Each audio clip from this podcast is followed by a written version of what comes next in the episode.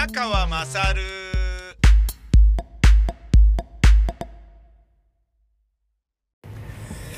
お前の母ちゃん宮川まさるです。おはようございます。えー、お前、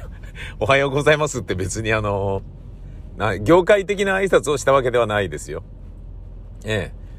あの、自分の中ではまだ朝の気分が抜けてないっていうことですよね。いやー、これね、なんかあの、一般的な、なんだろうな、普通のね、会社員の方とかは、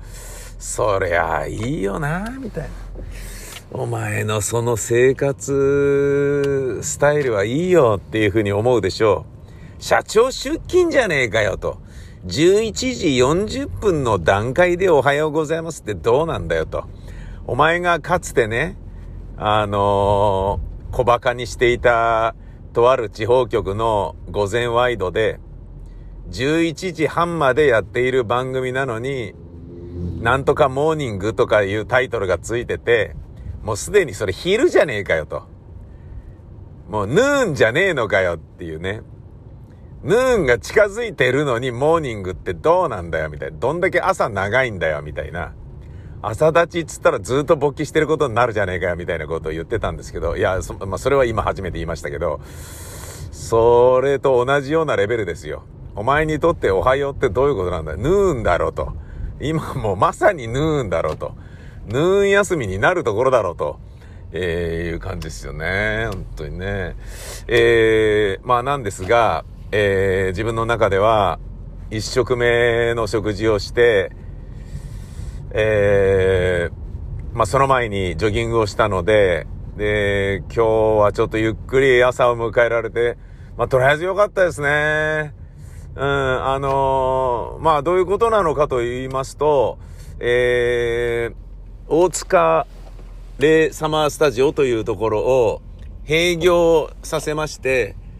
えー、吉祥寺ブースに移設したんですね、ブースをね。で、えー移設したんだけれども、その、引っ越しそのものはものすごい時間かかるじゃないですか。かかるっていうか、ね、あのー当たり前ですよね。引っ越しに時間かかるのはね。で、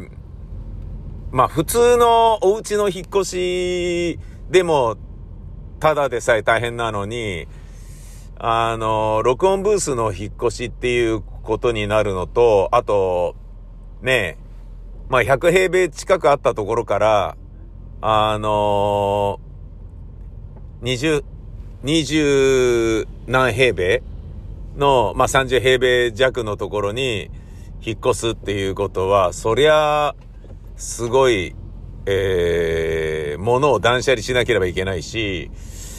でね、もうあの、どうしてもお別れできない劇団の時に作ったでっかい斧っていうのがあって、小道具の。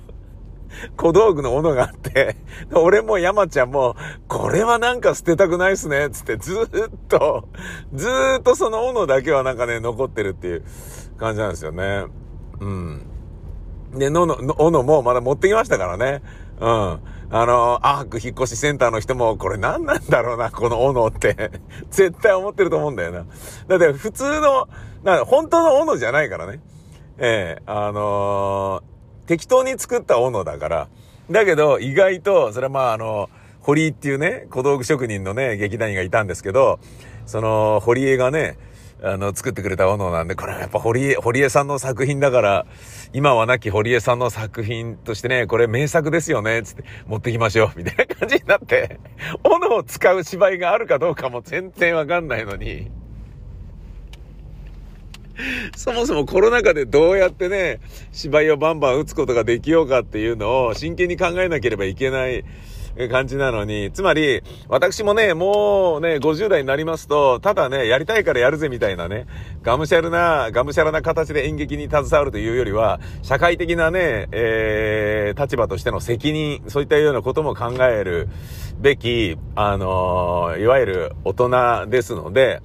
うん、つまりね、今自分がね、そのやりたいからっつって演劇やることが本当に、あのー自分の両親の呵責に苛まれないのかと、ね、工業主として、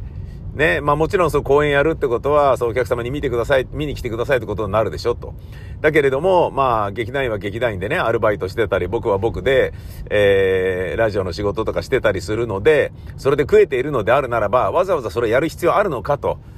ね、別に、あの演劇だけで食っているのであれば、あのー、ね、やんなきゃ食えないからとかっていう理由はわかるけれども、そうでないならわざわざやる必要あんのかみたいな、そういうことだよね。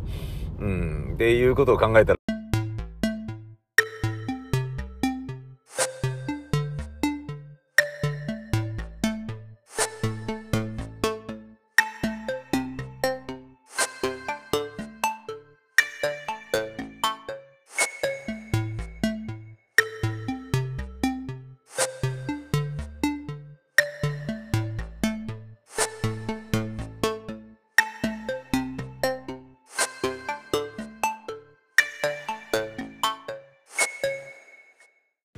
えー、申し訳ございません。途中で切れちゃいました。なんで途中で切れてしまったかというと、えー、電話がかかってきたからです。これはスマートフォンでそのまま録音し、で録音したらそのまま、えー、アップロードしているわけですね。えー、編集なんか絶対しません。編集してたらそんなね、あの、頻繁にアップロードできません。しかも、これ、ね、もう絶対放送ではね、えー、言えないような話ですけれども、運転中に録音してますからね。えー、運転中にね、えー、だから車に乗りながらね、ラジオに出るってことはあるでしょうよ。タレントさんとかね。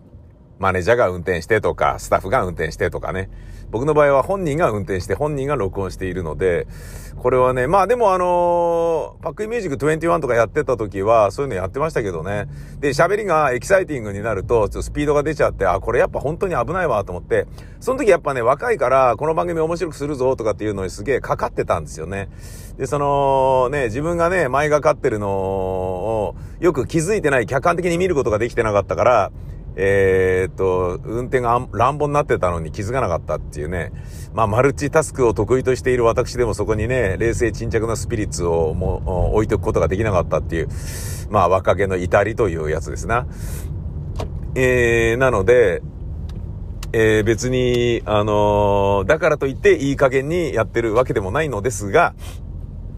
まあ、あのー、車でやってるからいい加減っていうことでもないですからね。逆にあの、のびのび喋ることができるし、で、テレビも、テレビもラジオも面白くねえから、だったら自分で喋るかみたいな、そういうことなので、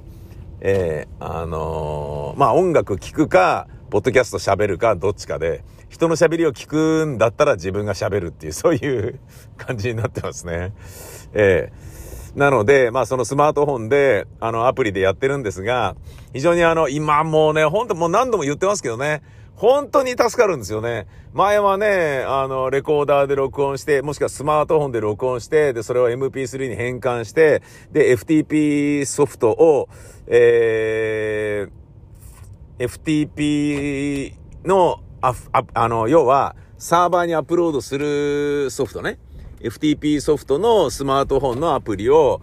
えー、購入し、それをアプリをスマホに入れて、で、それで、その俺が録音したやつを MP3 に変換して、もしくは MP3 で録音したやつをアップロードして、で、アップロードしたら、そのアップロードしたコンテンツの URL をコピーして、で、ワードプレスっていうブログエンジンの自分のお前の母ちゃん宮川勝のサイトのね、宮から .info にアクセス、ログインして、で、そこで、えー、新規投稿っていうページ開いて、で、そこで、ポッドキャストのプラグインを使ってる。僕はあの、バーバリープレスっていうのを使ってるんですけど、まあ、英語だけですけど、意外と簡単なのでね、えー、まあまあ、ブログでね、えー、ワードプレスでやってる人は、まあ大抵このね、ポッドキャストやってる人はこのバーバリープレス使ってんだろうなっていうやつなんですけど、それまあ自分で勉強して、えー、理解できるようになったんですけどね。で、そこに URL 貼り付けて、で、記事の文言書いて、更新し、新規投稿でピュってね、 submit っていう。まあ、非常にあの、めんどくさい手順を追ってたんだけど、今はもうね、このスマホのアプリでそれができるようになって、ま、だ Spotify が音声コンテンツに力を入れるってことで、このアンカーという会社を買い取ったってことなんでしょうね。アンカーのアンカーという、えー、アプリが非常に出色で使えるので、で、これによってね、いろんなね、あの人たちが、あのー、ボッドキャスト参入するようになりましたよね。うん。いいことだと思いますね。それで面白いのが増えればね。うん、基本ね、け、あのー、みんなね、音とかね、気をつけるとかって言ってるけど、えっ、ー、と、機材じゃないからね、みんな、あのー、言っときますけど。ほんとね、環境ですから。マイクとどれだけ近いかっていうことと、あとは、その空間でどれだけリバーブかかってるかっていうことだけなんですよね。つまり、録音環境が良ければ、あの、編集なんか、あと音の静音っていうやつね。えー、どうでもいいっていう、そのままでいいっていう感じですよ。あとは、まあ、もちろんその本人の声がマイク乗りがしやすいかとか、聞き取りやすい声なのかとか、そういうことはまあ、一番あるとは思うけどさ。うん。なので、えー、例えばね、変なとこで録音しちゃって、それのね、例えば部屋だったら部屋のリバーブとか部屋のホワイトノイズとか部屋のベースノイズがエアコンのノイズがとかさ、あとね、時期が近くにあるからパソコンのね、ファンの音とかそういうウィーンとかっていうね、まあ、あの、ハードディスクが回ってる音とかいろんなものがなんかもうノイズとして乗るでしょ？それはね、窓の外サイレンがね、聞こえて救急車が走ったとかいうような NG 的なね、ダメダメなノイズ以外でも、なんかどうでもいいノイズがいっぱい乗ってるわけですよ。日常生活なんつうものはね。完全なる無音っていうのはそうそうないので、で、それをどれだけ減らすかっていうことをやりゃいいだけの話なんだよね。で、それで言うと、えー、もうあの、アプリであろうが、つまりいいマイク、ノイマンのね、50万円のマイクを使ってますとかっていうスタジオじゃなかろうとも、全然いいんですよ。ボーカルの場合は別ですよ。ボーカルの、歌の場合はね、本当にどれだけね、あの、楽曲に馴染むかとか、ね、その歌詞の世界に合ってる声を、にするにはどのマイクがいいかとか、どういう歌い方がいいかとか、ものすごいいろいろあるでしょ。でね、オ、ケがこうなんだからオ、ケに馴染ませるためにはこういう歌い方の方がいいんじゃなかろうかとかさ、まあいろんなのがあるだろうけれど、喋りの場合はね、そういう気にする必要ないよね。うん、それよりは録音環境。で、そういうことで言うと、車の中は超最適。これあの、宮川さら MT で僕はね、あれ、これすげえいいじゃんと。えー、いうことに気づいて、車の中で録音ってすげえいいじゃんっていうことに気づいて、あの、家族からね、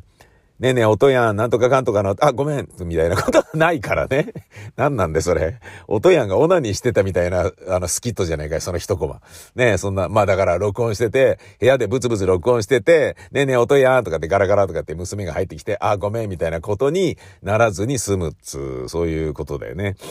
うん。あとはまあね、ある程度大きな声出してもね、車って大抵外にあるじゃないですか。大抵ってか俺の場合は100%外だよ。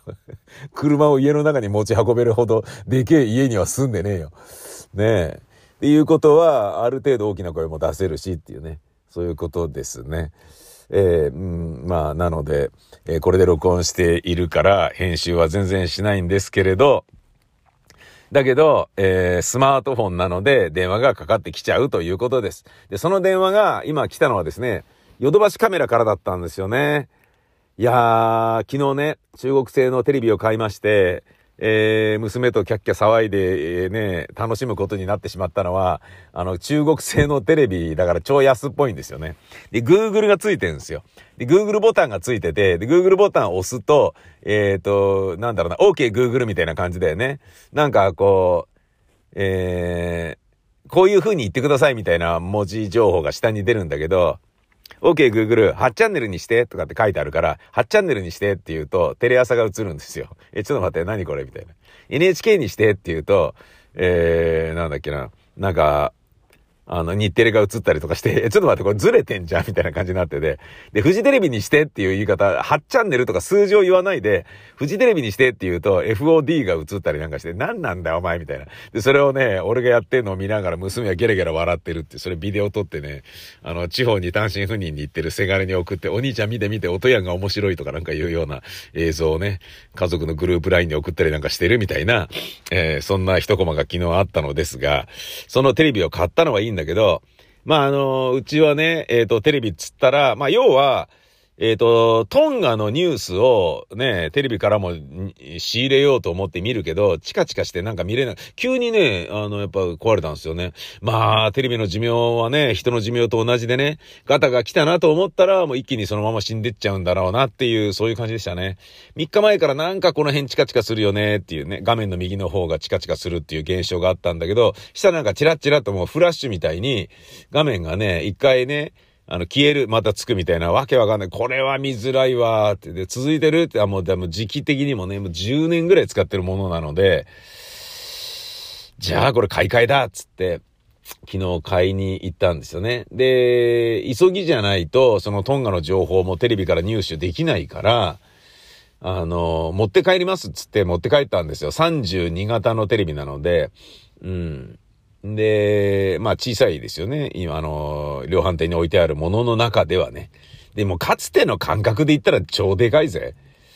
かつてはね、だって8インチ、9インチ、10インチ、12インチとかそういうのがなんか普通な感じでテレビね、置いてあったじゃん。今はもうテレビがどんどん立場がでかくなってるよね。今の中で。家族の中で。お家の家庭の中で、家の中でね。どんどんでかくなるよね。うん、まあ、いい絵が映るっていうのもあるかもしんないけどさ。うん。で、それをね、慌てて持って帰ってきたことで、送料無料だったにもかかわらず、えー、持って帰ってきてしまったから、一緒に引き取ってもらってないんですよね。古い LG のテレビを。で、中国の TCL だったから、なんかもうね、よく聞いたこともないよな、メーカー。でもヨドバシに売ってて、評判どうですか？つって、やっぱチャチーっていう評判ですね。つって、作りがチャチーっていうのは皆さん言いますね。つって言ってて、チャチーだけならいいや、みたいな。絵がどうとかって言うんでないならいいや、みたいな。で、まあ、それそうなんだよね。だってそのね、グラフィックエンジンみたいなものは、どっかからまとめて買って、まとめてっていうか買ってるわけじゃんか。で、そのメーカーはいろんなところに出荷してるはずだから、性能そのものがそんなに悪いとは思えないんだよね。思えるわけがないんだよね。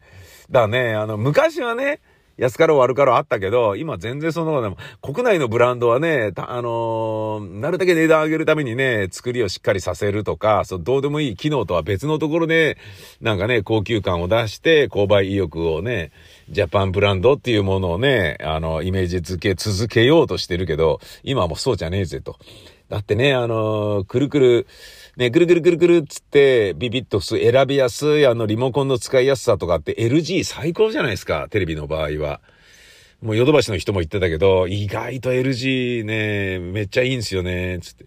うん、そうなんだよね。で、今回はまあ中国のやつにやってみて。ね。なんだけど、えー、チャンネルのね、あの、俺が自動でスキャニングしたチャンネルの並びと、中国でイメージしていた日本のテレビのチャンネルの並びとが違ってたみたいで、5チャンネルっつっても 全然5チャンネルが映んないっていうね。まあそういう面白いことはあったんですけど、それをまあ持って帰ってきてしまったために、自分は古い LG のテレビを持っていくっていうことをしなきゃいけなくなっちゃったんですよね。リサイクルとして。で、えっ、ー、と、吉祥寺のヨドバシカメラの3階テレビ売り場のリサイクル窓口から電話がかかってきて、あの、だ、さっき電話したら混んでるのでかけ直せ、させますってなって、それがかかってきて。でもコールが始まった瞬間にバチってやっぱ録音のやつ切れるね。やっぱりね。じゃないとね、無断録音とかになっちゃうとかさ、なんかね、個人情報とかそういうのもいろいろあるんでしょうね。うん。で、まあ、これから、持っていくってことになりですね。先ほど運転して吉祥寺に向かっている途中だったのにもう一回戻ってきて今からね、廃品回収の、えー、LG の古いチカチカするテレビを車に積むっていうことになりましたとさ、とほほ。なんだか今日ね、もう早く喋ろうと思っていたこと、えー、と、俺がバケットをね、あの、テレビ番組でバケットをあんなに馬鹿にしたのに俺バケット大好きじゃねえかよっていう、えー、ことをね、早く喋りたいんですけど、それよりまずは、えー、LG の、えー、壊れたテレビを持ってきます。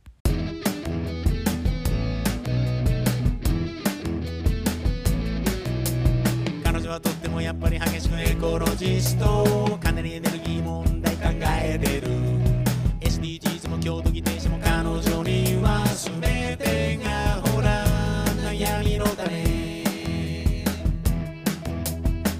石を使えば森林伐採森がなく。水を使いまくればほら海がなく。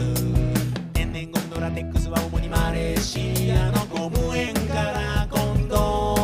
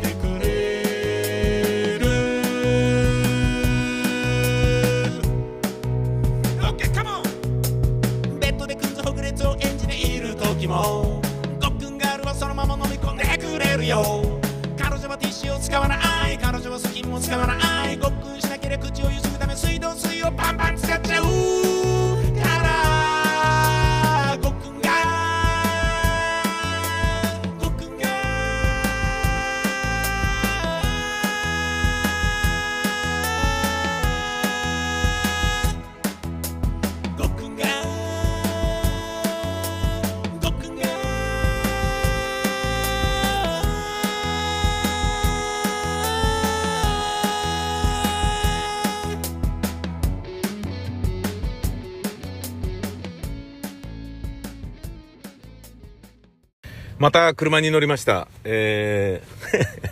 車に乗ったからこれを喋り始めなければいけないっていうことはないと思うんだけど、あー、スーパーフォア乗ってる、バイク乗りがいる、いいなバイク乗りたいな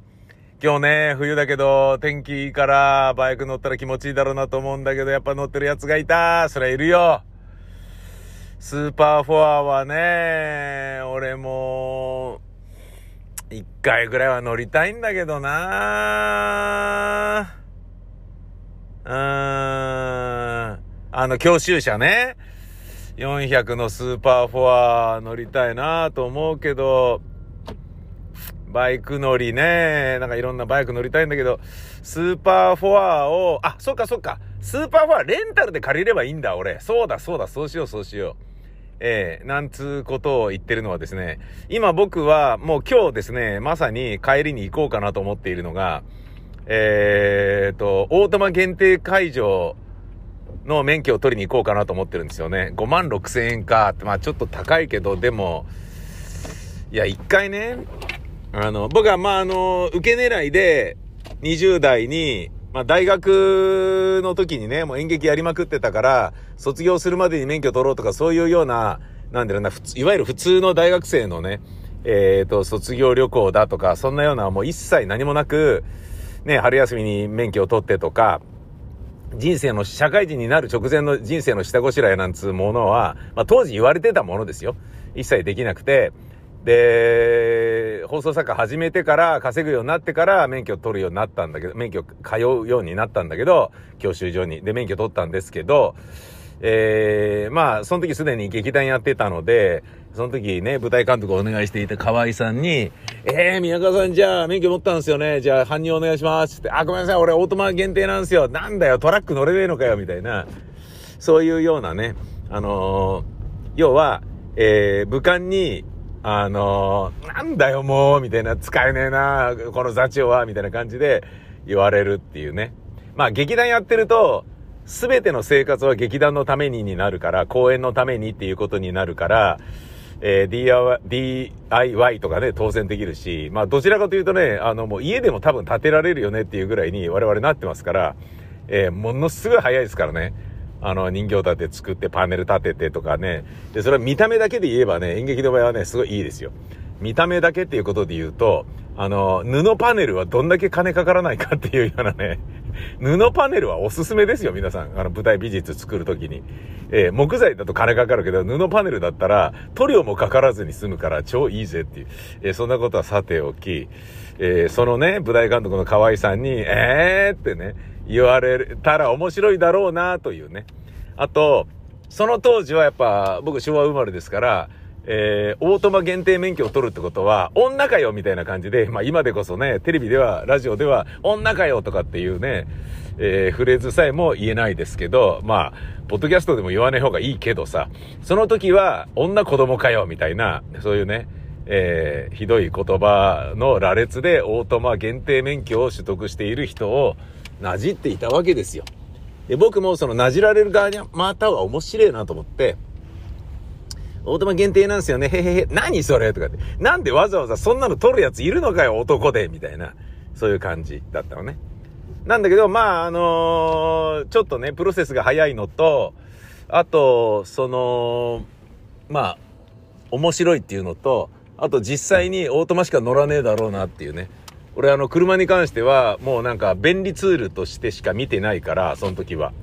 ね、ただの移動手段を楽にするとか、えー、ね、家から駅まで歩かないとか、あとね、その歩く期間を、歩く時間を長くすればするほど花粉症になる可能性があるわけだから、ね花粉症のアナウンサーがね、苦しみながらナレーション読んでたりするのを見てて、これだけには絶対なりたくねえと。舞台上で花粉症でガフガフ言ってんのとか嫌だとか、ラジオパーソナリティせっかく慣れたのに花粉症でふがふが言ってんのとか絶対ありえないと思ったので、車に乗って外気を中に取り入れない、えー、寒流させない、あの、ボタンを365日24時間ずっとつけっぱなしにして、つけっぱなしっていうかその設定にして、つまり車に乗ったら外気は一切入れないぐらいな感覚でいることによって、今までね、花粉症一回もならずに来たわけですよ。つまり、俺が車乗るっていうのは仕事のためでもあり、自分がね、あの、だ、もうね、ほんと嫌なんですよ。あの、鼻ぐしゅぐしゅしながら喋るときのあの悲しさったらほんとないので、ラジオにおいて。苦しいと思うんですよね。本当に。なので、まあ、そういう意味合いで車にね、えー、まあ乗っていたわけなのですけれど、その、まあ移動手段として考えてた車なので、オートマ限定で十分で、今までも当然オートマ限定免許しか持ってないから、オートマの車にしか乗ったことはないんですけど、50歳になった時になんと私は、えー、大型、あ、違う、中型のバイクの免許を取り、大型のバイクの免許を取り、今は MT-09 に乗っています。マニュアル車ですね。宮川勝 MT というのは、マニュアルトランスミッションの略ですよね。でね、バイク乗ってて思うのは、自分でガシャンガシャンってね、自分の速度や状況に合わせて、ギアを変えるのが、まあ、楽しいんですよね。で、作家のたけちゃんが言ってたんですけど、あのー、今何乗ってんですかバイクっつったら、いや、スクーターなんですよ。だからね、もう楽しくないんですよね。あんまりね、運転してるっていう楽しみがね、あんまないんですよね。つって、たけちゃん言ってましたけど、いや、そりゃわかるぞと。うん、確かにね、あのー、スクーターだと楽だろうけれど、えー、マニュアル車に乗ってると、僕はバイクがマニュアルなだけなんですけどね。で、バイクも、あのー現茶に乗ってた時はスクーター乗ってたんですよね。ボックスとかね、そういうのをね。で、それはまあ楽じゃないですか。ただブーって行くだけだから。まあ運転してる楽しみってのはあんまないですよね。えー、それが、まあせっかくね、免許取ったわけだから、あの、マニュアル車乗るかって思って乗ってると、やっぱり楽しいし、少しずつ自分が上手くなるのを実感できるし、で、燃費もいいし、あの、悪いことあんまりねえぞっていう感じなんですよ。ただまあ、本当にくたびれてる時は、あのー、ねえ、えっ、ー、と、楽だったらいいなと思うんだけど、そもそもオートバイなんつうものは、本当にくたびれてたら乗るべきものではないからさ、それが AT であれ、マニュアルトランスミッションであれね。なので、そうやって考えたら、じゃあバイク乗るときは最低限の健康と元気、ねえ、えっ、ー、と、精神の安寧がそこにあるわけだから、でそうやって考えたら、もう、あのー、マニュアルでいいだろうと。ねえ、ー、だからまあ通勤で使っちゃうとね、どんなに体調悪くてもその雨降ってもバイク乗らなきゃみたいになるから、MT どうかと思うけど、なので、えっ、ー、と、MT いいなと思ってるんですね。で、その、えー、マニュアルトランスミッションのバイクの魅力に取り憑かれた私は、この後に及んで、教習所に通って、マニュアル自動車運転できる免許に変えようかなと。で、5万円ぐらいかけて行ってみようかなって今ちょっと思ってるんですよね。で、取るだけ取って、で、2年ぐらいね、自分がね、あのー、なんかね、危なっかしいんじゃないの？そろそろって言われる前に、えー、2年間ぐらい中古車のね、30万ぐらいの、あのー、マニュアル車を買って、乗って、マニュアルの車を運転するっていう楽しみを味わうっていうのを一回ちょっと人生の中で、1年2年でいいので経験してみたいなと思ったのね。で、その後にさらに乗りたくなったらその後乗れるじゃん。だけど、あんまり遅くなったら、免許返納も考えなきゃいけない年齢になっていくだろうからさ、そうやって思うと、ねえ、もう50代のうちに取っといた方がいいだろうと思って、今日ちょっと通ってみようかなっていうこともちょっと思ってはいるんですよね。えー、あのー、やっぱ楽しそうだもんなマニュアルトランスミッションの車って。だからここに来てね、全然言ってる意味がわかんないよみたいに言っていた、あの、元 TBS アナウンサーの安藤さんが、もうマニュアル車が大好きで、車が大好きでね、オートマなんかもう、みたいなね、ところもあるんでしょうけれど、何言ってんの？みたいな感じで僕聞いてたんだけど、いや、マニュアルの運転、車でしたら楽しい気がする。だってバイクでこんなに楽しいんだもん。あの、急坂登るときとかにガチガチガチとかってね、やべ、下げなきゃみたいなのを慌ててやってたり、ね、ある程度スーって、うまーくね、ギアのね、入れ替えがスムーズにガチャミーン、ガチャミーン、ガチャミーンってできた時のあの気持ち、よっしゃできたっていうね。しかもそれがね、回りながらとかね、コーナリングしながらとか、しかもそこに歩行者がいる中で、えー、ギア変えてあ、スロットル回しているにもかかわらずブレーキを踏みながらとかいうようなことがうまい具合にできた時とかをね、やったーみたいな感じするんだよね。それはもうね、バイク乗りにしかわからない面白さでしょう。でも同じようなことはこれ、絶対車でもあるよと思って、なんで俺こんなにね、運転うまいのに。しょってるね。しょってるね、このおじさん。こんなに運転うまいのに。マニュアルでね、乗るっていう楽しみを。まあだから、前にもね、ちらっとね、それ思った時に、マニュアル車俺の嫁さんはマニュアル運転できる免許持ってるんで、マニュアルにしていいっつったら、えー、絶対乗らなくなると思う、私、とかなんか言われて、乗れる自信がないとかって。いや、そりゃそうだよなぁと思って。だから、まあ、実際ね、車1台って決めずに、もう本当にボロッチ中古のね、えー、カローラ、1980年代のとか、わかんない。そんな古かったら逆に危ねえか。ね逆に高いか。わかんないけど、マニュアル車の、別にあの、スポーティーなね、あの、GT とかそういうようなものではなくて、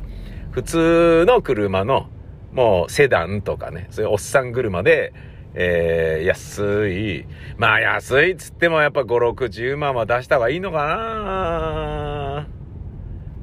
うん、そうすると結構な買い物になるな。それ2年間だけとか言うと、ふざけんないみたいな感じになるけど、でもまあ、バイク2年間だけ乗るよりはいいか、という気持ちもあるし、みたいな。うん。まあ、だとりあえず、車をどうするのか、買うか買わないのか、レンタルにするのか、なんつうことは、後のね、あ考えりゃいいことで、まずは免許取りに行ってみようと思って今日ね、この後、もうね、えー、吉祥寺ブースのね、お片付けシリーズがまだ全然終わってないので、それが多少、あのー、今日片付けてね、えー、行ってみようかなというふうには思っておりますが、えー、そんな私、今車に、えー、LG の、えー、テレビを載せて、吉祥寺に向かっております。いくらかかんのかな？まあ何千円かは絶対かかっちゃうんだろうけれど、まあしょうがないよね。テレビですからね。リサイクルなんとか法っていうのがあるわけでしょ。捨てるのにもお金がかかるわけです。粗大ゴミで出すこともできないわけです。そしょうがないんです。うん。まあしょうがないよね。まあそこまで含めての購入ですからね。うん。で、そういうのがめんどくさいからね、このままでいいんじゃね？みたいになっちゃうっていうね。捨てるのにも金かかるってなると、やっぱりね、物を大事にするようになるよね。うん、俺もそうだしけどね。はい。なことはさておき。えー、僕がバケットをあれだけ、このお前の母ちゃん宮川勝で馬鹿にしていたにもかかわらず、バケット大好きになってしまったというお話をこれからさせていただきたい。だが、バケットという番組を好きになったわけではなく、パンがめっちゃ美味しいじゃんって感じるようになったっていう、そういうお話です。これは、えー、実は、もう日本でも有数のドイツパンの専門店、吉祥寺にあるんですね。リンネだったかな？リンネだったかななんか、リンがまあ、LIN で始まる、リンナ、リンネ、なんかそんな感じの、えー、ドイツパンの店がサンロード沿いにあるんですよね。で、前から知ってて、そこで、まあ、プレッツェル買ったりくらいはやってたんだけど、あとはまあ、スイーツ買うみたいなことはやってたんだけどね。ナッツがいっぱい入ってるみたいなね。なんだけれども、えー、その、ドイツパンの、いわゆる、スタンダードなドイツパンっていうのは全然買ったことがなかったんですよ。で、試しに買ってみたんですね。したらね、うまいし、あのー、もうだから、食パンと比べると家庭よまずいよパサパサしてるよみたいになるんだけど、だけど食い方をちゃんと理解すると、あ、そういうことかってなるんだよね。ドイツパンっていうのは、基本的にライ麦が多くてね、小麦よりライ麦の方が、あの、育つ大地らしくて、ドイツの土壌っつうやつがね。なので、我々トーストっていうとね、パス、あのーふかふかの食パンをイメージするけれど、あんな、な、ほとんどなくて、な、なくてっていうかまああんだろうけれど、小麦よりもライ麦が中心のパンで、で、ライ麦の度合いね、80%ライ麦っていうのがなんとかなんとかって、で、60%ぐらいがなんとかって、40%ぐらいがなんとかって、一個も覚えてないんだけどさ、まだ、まだ通い始めたばっかりだから一個も覚えてないんだけど、そういう風に種類が分けられていて、まあ、当然ライ麦の比率が下がれば下がるほど、少しはふかふかにはなるんだけど、まあ基本硬いわけね。黒パンって言われてて。で、ボソボソしてんだよね。なんだけど、えー、同じ量でもカロリーも低めで、で、糖質も低めなんですよね。で、ミネラル豊富。だから、普通のパン食うよりこっちの方がいいんじゃねっていうのはもちろんあるんだけど、ただ、なんだかんだやっぱパンですから、あのー、ね、えっ、ー、と、炭水化物であることには変わりないんだよね。ただ、主食として食べる場合に、これを、だって量少なくていいんで、ドイツパンっていうのは。でね、普通の食パンみたいに厚めに切っちゃうと全然食えないからね。俺ものすごい薄く切ってるから、5ミリぐらいで切ってるから。で、それを、ちょっと、だからバクってかじっちゃうと、しばらく口の中モコモコするから、ちょこっとかじる、ちょこっとかじるみたいな感じで食うんだよね。で、そうすると、その分おかずが必要になるから口がパサパサになるからね。そしたら目玉焼きとかサラダとかごぼうサラダとか、もうなんだったら、えっ、ー、と、吹き味噌とか、えー、もうね、なんかマスタードだけでも、もしくはチーズだけとかでも、あの、全然おかずになるんですよね。つまり、これ一人暮らしをね、まあ、あの、泊まることになるであろう吉祥寺ブースでの自分の生活考えると、これ、吉祥寺のドイツパンは朝にもいいんじゃない？って、コーヒーにもぴったし合うしさ。で、なんだったら俺ね、自分の、あのー、パテ、いわゆる塗り物を作るよっていうようなこととかも考える、考えているっていう、そういう感じですな。これね、ちょっと今ハマってんすよね。で、もう、ライ麦だらけのもので、そこに雑穀米みたいなものまでぐしゃぐしゃ入ってるやつなんかは、本当に、スニッカ、甘くないスニッカーズぐらい、ガシャガシャガシャガシャ食うような、ギューって詰め込んだ、あのー、シリアルみたいな感じで、もう顎が何しろくたびれるんですよね。そう。だけど、それにより、あのー、主食をね、例えばご飯とか食パンだったら美味しいから甘くてバーっと食えちゃうからバーっとすぐ飲み込んじゃうじゃん。パンパン食べちゃうんだよ。食パン2枚とか食べちゃうんだよね。だけど、ドイツパンの場合はほんの一切れ食うのに結構時間かかるんで、これはいいぞと思って、まあもちろんね、お金かかると思うんですよ。パンそのものもそんなに安いものでもないし、まあ、えっ、ー、と、塊でね、1個丸々で600円とかいう感じなんだけど、だまあ高いは高いんだけど、ただ、じゃあ普通の食パン1斤と同じ感覚かっていうと全然そんなことはないので、丸いパン1個で、俺のイメージだと食パン2斤分ぐらいは、どう安く見積もってもあるだろうなっていう感じ。俺からすればですよ。まあ、それでも高いですよ。やっぱり量は。量で考えればね。だけど、それにより自分の食を満たそうとする、えー、満腹中枢に至るまでの、えー、流れの中で、主食を控えて、それ以外のものを食べようとするからっていうのもあるんですよね。うん。な、塗るものを用意するとか、サラダ用意するとか、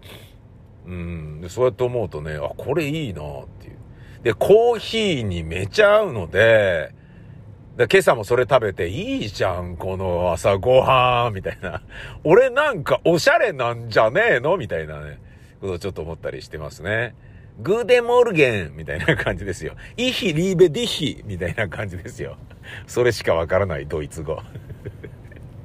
ねドルトムント。香川真司。いや、もういないよ。もういないよね。えー、ドルトムント。うん、バイエルン・ミュンヘン。い。や、面白かったですね。ちょっと調べてみたら。あのー、ドイツのパンをね、えー、どうやって食べるのがいいのかって焼いたらどうなんのとか。で、トーストはあんましないんだよね。もうさらにパサパサしちゃうからね。ちょっと温めるぐらいならまだいいでしょう、みたいな。ドイツの食事はどうなのかと思ったら、朝はそのドイツパンになんかパテ塗って食べて、で、お昼にあったかいもの食べて、で、夜は何食べるのかなと思ったらもう一回ね、朝と同じで、そのドイツパンにパテ塗って食うとか、そんなぐらいらしいんだよ。つまり、ろくなもん食っちゃいねえってことが分かって、外国なんてそんなもんだろみたいに言ってしまえばそれまでなんだけれど、そう言われてみると確かにドイツ料理ってあんまり聞かねえなと。ビールとフランクフルトしかイメージがねえやと思って、ソーセージとビールぐらいしかないわと思って、あとサワー、ザワークラウトだっけ？あんなんぐらいしかないわと思って、そういうことかって、ビールがうますぎるから、なんかね、ドイツもグルメなイメージあったけど、ドイツ料理過去に食ってうめえと思ったことあんまないもんな。うん。で、ボルシチとかはもうロシアだし、ねえ、そうやって考えると、あれれれれと、ドイツ料理ってソーセージだけみたいだ。ねえ。でもパンが、ねえ、あのパンも確かに日本人の口に合うものではないんですよ。だから、これ聞いてね、買ってみようかなと思ったとしても、あのー、なんだろうな、ある程度の覚悟と、敷居が高いものに挑戦しているっていう気構えと、ね、あの、ふんどしをキュッと締めてから買うぞっていうような 感覚で買ってもらいたいんですけど、あのね、その輪廻だったかな、吉祥寺の、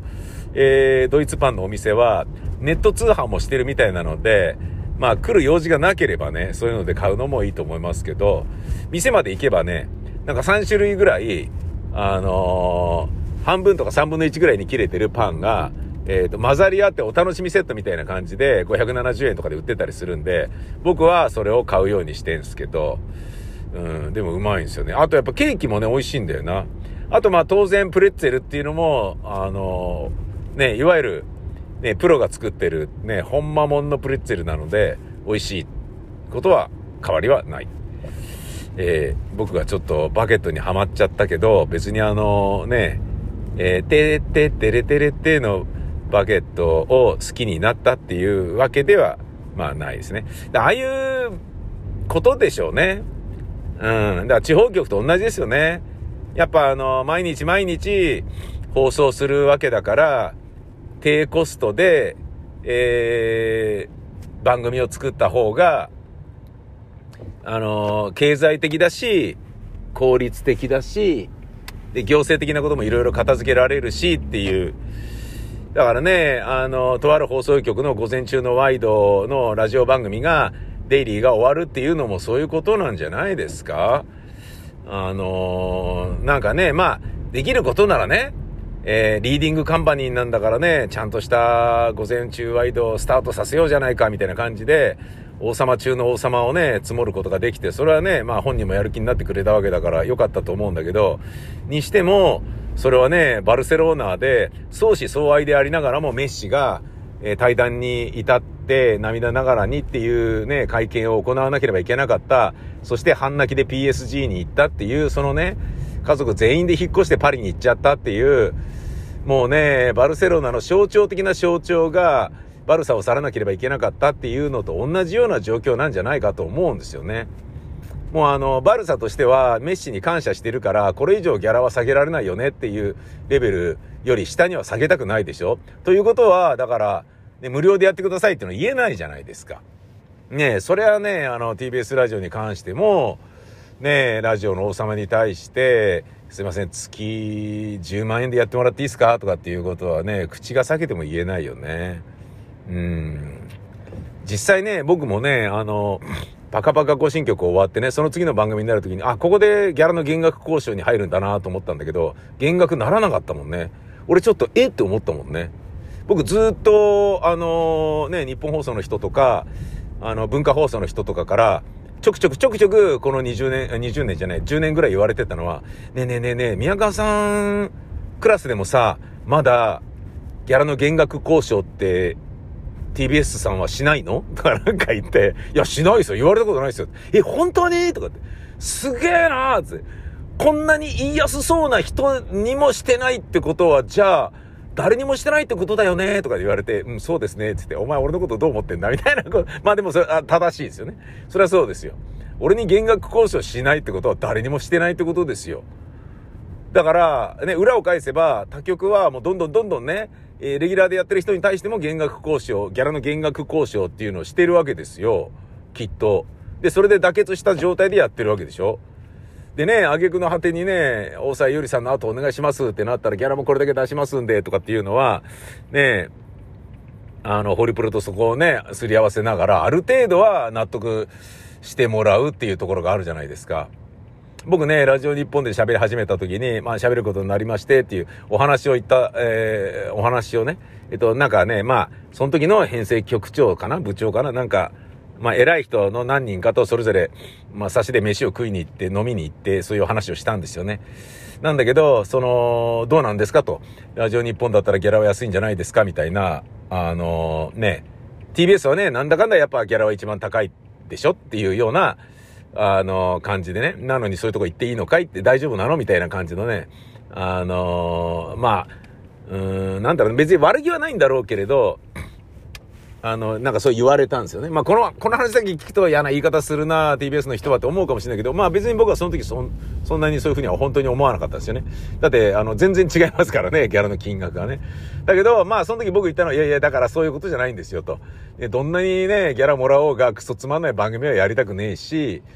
ねえ、ギャラのためだけで繋がっているような関係は決していいものではないので、でリスナーにとっても失礼だと思いますから、自分がやりがいを持って望める番組や放送局に、ねえ、やっぱ、行きますよね、つって。まあもちろんね、そう通信部の一つの結果みたいなところはあるから、ある程度それを交渉したりとか、もうちょっとなんとかなりませんかと言ってみたり、これだともらいすぎですって言ってみたりっていうのは、まあ、お金はね、あのー絡んでくるから多少はありますけどっていうような話をしましたものね、その時にね。うん。だからまあ要は、あのー、うちはギャラ高いよっていうことを、半ばね、えー、なんだろうな、売りというわけではないけど、一つの個性として、セールスポイントとして、局の人も受け止めていたことは間違いないみたいですね。だって俺もさ、びっくりするのがさ、ゲストにギャラ払うのって TBS ラジオぐらいですよね。あのゲストって大抵ノーギャラですよラジオって。あのパブリシティで来るからあのその代わりお皿回しますねとか。ねあのその代わりこれの告知しますねとかって言ってね。で媒体価値高いし、聞いてる人もこんなにいるので、あなた方ね、あのー、ぜひ、ね、ここで宣伝してください、みたいな感じなんだけど、えー、だけど、ね、それはまあ別に TBS ラジオに限らずね、どこでもそうだと思うんだけど、あの、だから TBS ラジオは逆なんですよね。ゲストの人とかにもギャラ払ってたりするから、かっこいいっていうね。だなんかあの、あの、鼻ほじりながらかっこいいって言われるようなかっこよさに今にはなっちゃいましたけど、そういう、あのまあ、またこの話に戻っちゃってる感じありますけど、要はバルサとメッシの関係みたいな相思相愛の中で、でも、たもとを分かつ以外に運命としては、えー、残されてるストーリーはなかったっていうことなんだと思うんですよね。まあ、要は始めたことに無理があったっていうことなのでしょうし、で、そのね、会社の考え方が、もうそういうのじゃないんだよっていうふうに一気に変わったっていうようなそういうことなんでしょうね。で、とりあえず前任の社長はそのぐらいまではなんとか形にしてね、ラジオの編成のね、プログラムの形として残しておきたいっていうのがあって、で、そこまで作った上で、えー、ね、退陣したんでしょうけど、でそこまで作っておけばそうそう簡単には終わらせられないだろうっていうようなね、タイムカプセルを埋め込んだつもりだったんだろうけれど、そうはいかなかったっていう、まあね、思惑と思惑の摩擦が生じた、えー、案件なんじゃなかろうか。